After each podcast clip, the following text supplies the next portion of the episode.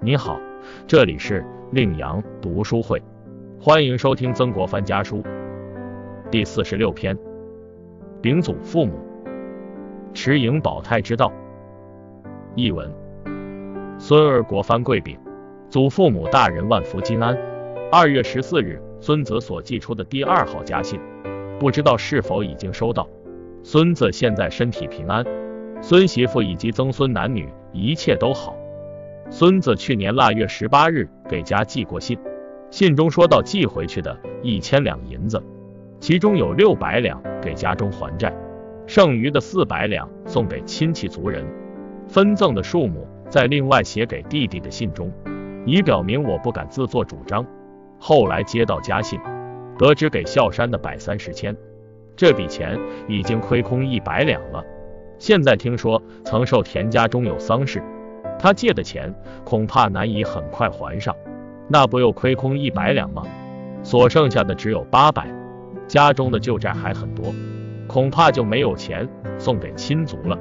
把钱赠送亲族是我的愚蠢见解，不知道祖父母大人、父亲、叔父认为这样做是否可以，请你们斟酌后再做决定。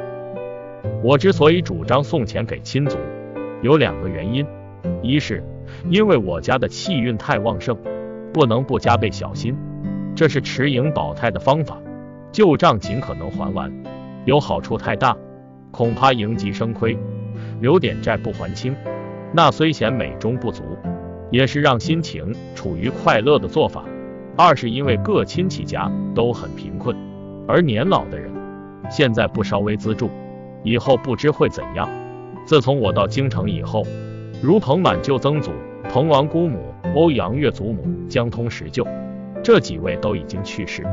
再过几年，那些我们有心帮助的人，不知都会落得怎样的境遇。家中的债，今天虽然还不上，以后还可以还。帮助别人的事情，如果今天不做，以后一定会后悔的。这两种见解，是孙儿的愚蠢见识。我年轻的时候不懂事。没有做长远的打算，请祖父、叔父做主，孙子我绝不敢自作主张。这笔钱等欧阳小岑回湖南的时候，请他带去。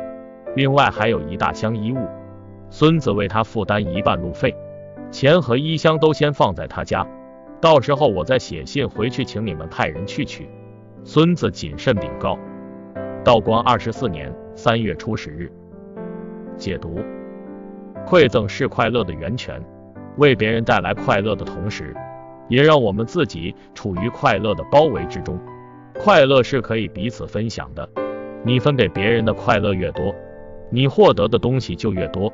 你把幸福分给别人，你的幸福就会更多。但是，如果你把痛苦和不幸分给别人，那你得到的也只能是痛苦和不幸。所以说，真正的馈赠是人为了向某人表达自己的心意，而不求任何回报，毫无代价的赠送给对方。这种恰到好处的馈赠，能够传递出你的友好、尊敬和某种特殊感情，同时还能让对方对你感到满意而高兴、敬佩。比如，当你处于饥寒的困境之中，有人把他的粮食、粗衣分送给你；当你保暖富足的时候，有人待你以盛宴。赠你一锦球，等等，这样的馈赠，对于赠者和被赠者，不是应酬，不是交换，也不是负担，这才是真正的馈赠。在古代，人们将馈赠看作是一个人的品德修养和立身之本，而且还能得到更好的人际关系。在鲁国，朱家与高祖是同一时代的人，鲁国人多数都喜欢研究儒家思想。而朱家却因为馈赠别人而被人们称为侠士而闻名。朱家救活的豪杰有几百个，普通人被救的更是举不胜举。但朱家却从来不夸耀自己的才能，不自我欣赏他对别人的恩德。朱家救济别人的困难，首先从贫贱的开始。他家中没有剩余的钱财，衣服破的连完整的色彩都没有，每顿饭只吃一样菜。乘坐的不过是个牛拉的车子，但是他却一心救援别人的危难，超过为自己办私事。他还曾经暗中使季布将军摆脱了被杀的厄运。等到季布将军地位尊贵之后，他却终身不肯与季布相见。从函谷关往东，人们对他都十分敬仰，都希望同他做朋友。由此可见，一个真心帮助别人的人，不仅从自身上表现出了他高贵的品质，而且还很受别人的爱戴。曾国藩就是这样的人，他十分重视馈赠，主要把它作为惜福之道。在他看来，主张送钱给亲族有两个原因，一方面是因为他家的气运太旺盛，不能不加倍小心，这是持盈保泰的方法，他恐怕盈极生亏，所以他说留点债不还清，那虽显美中不足，也是让心情处于快乐的做法。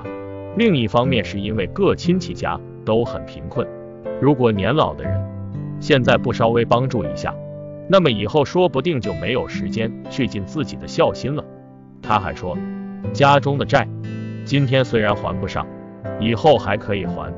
帮助别人的事情，如果今天不做，以后一定会后悔的。